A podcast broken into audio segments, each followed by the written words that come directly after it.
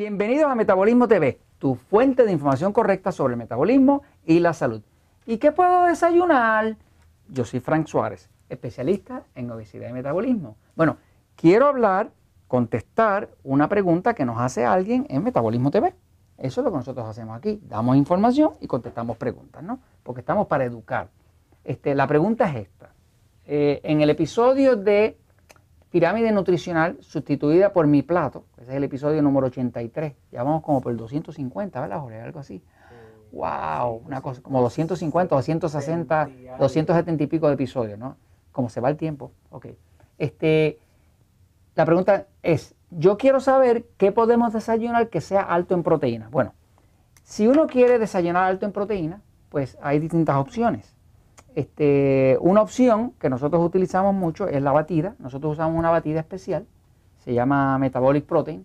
Es, con lo que digo que es especial, es que es una batida que está compuesta de suero de leche, que se llama whey en inglés, pero además de eso tiene eh, ingredientes especiales como para que haya buena absorción, porque muchas personas no digieren bien y hay que tenerle unas enzimas especiales para digestión y tiene otros ingredientes que le quitan el deseo del azúcar y demás, ¿no? Así que una, opción que nosotros usamos cuando estamos adelgazando, que usamos las batidas, eh, son unos batidos que se usan solamente para el desayuno, no se usan el resto del día. Se usan solamente para arrancar el metabolismo por la mañana porque el momento más lento del metabolismo es cuando uno amanece. Por la noche uno duerme, baja el metabolismo como un 40% y por la mañana si uno, si uno no utilizara un desayuno con suficiente proteína, pues no levanta el metabolismo y la persona no puede adelgazar. Así que nosotros por eso en el libro Poder del Metabolismo decimos que su, comida más importante del día es el desayuno. Si hace un buen desayuno, usted puede adelgazar. Si no hace un buen desayuno, empieza con un café, una tostada, algo así, definitivamente que no va a adelgazar. Así que nosotros usamos la batida. Ahora, hay otras fuentes de proteína. Una persona pudiera hacerse unos huevos.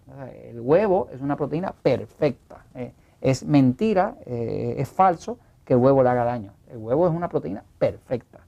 Este, de hecho, el huevo tiene todos los nutrientes, tiene vitamina B12, tiene todos los otros del complejo B, este, tiene eh, azufre. El azufre es muy bueno porque ayuda al cuerpo a desintoxicar. O sea que el huevo es una proteína perfecta. Este, se puede utilizar este queso, eh, el queso, eh, dependiendo de su tipo de sistema nervioso, si es pasivo o excitado, que tenemos muchos episodios explicando esta diferencia. Usted puede usar queso si tiene un sistema nervioso excitado que es un sistema que es intolerante a la grasa, pues usted utilizaría queso del país, queso campesino, queso blanco, ¿no? O queso feta, que son quesos más bajos en grasa, ¿no?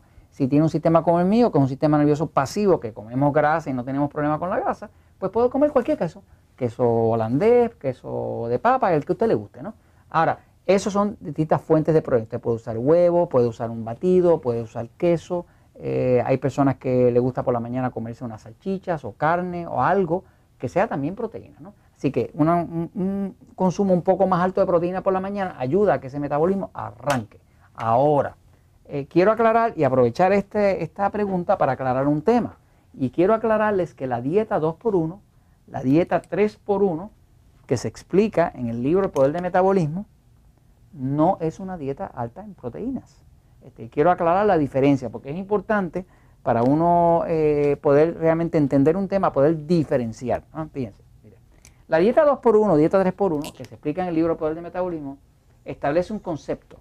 El concepto es que si uno dividiera el plato en tres, pues nosotros tenemos unos alimentos que llamamos A, porque son alimentos que adelgazan.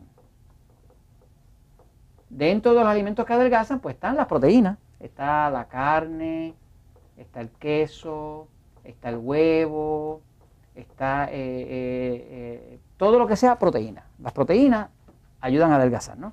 Este, ahora, dentro de lo que adelgaza también están los vegetales. Los vegetales, no las frutas, porque la fruta tiene fructosa y ayuda a engordar. Pero para adelgazar, vegetales, carne, queso, huevo, todo esto se llaman alimentos tipo A. Y la dieta 2x1, 2 por 1, ¿verdad? Dieta 2 por 1 en más que una dieta es como un estilo de vida, porque la persona come de todo. Lo que pasa es que proporciona su plato y dice, voy a poner dos terceras partes de los alimentos tipo A y voy a poner solamente una tercera parte de los alimentos tipo E. Los E se llaman E porque engordan. ¿Qué hay ahí? Ahí está el pan, la harina, el arroz, los dulces, las frutas dulces, todo eso va a estar en los G. Entonces, no le estamos diciendo en la dieta 2x1 que usted no deje de comer nada. Nada está prohibido. Usted puede comer de todo. Lo que pasa es que usted va a proporcionar su plato dos terceras partes de lo que adelgaza y una tercera parte de lo que engorda y de esa forma va a adelgazar y puede comer de todo. ¿no? Ahora, esta dieta no es una dieta alta en proteínas. No lo es.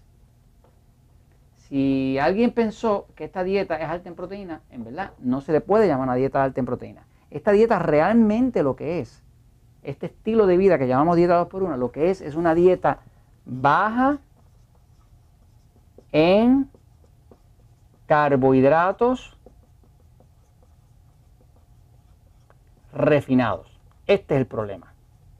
Los carbohidratos refinados son el pan, la harina, el arroz, los dulces. Ese tipo de carbohidrato es el que nos engorda más rápido que ligero. Si la gente comiera muchos vegetales y ensaladas, no había problema. Nadie estaría gordo. ¿eh? Pero cuando comen mucho pan, harina, arroz, dulce, chocolate, eh, cosas dulces, pues ahí es que viene el problema de la obesidad. Así que básicamente la dieta 2x1 no es una dieta alta en proteína, es una dieta que utiliza proteína. Y proteínas, vegetales, ensaladas y demás, pero es el tipo de alimento tipo A. No es una dieta alta en proteína. La dieta alta en proteína era una dieta como la del doctor Atkins, que era una dieta de comer pura carne y grasa y era como una locura porque era un extremo, ¿no?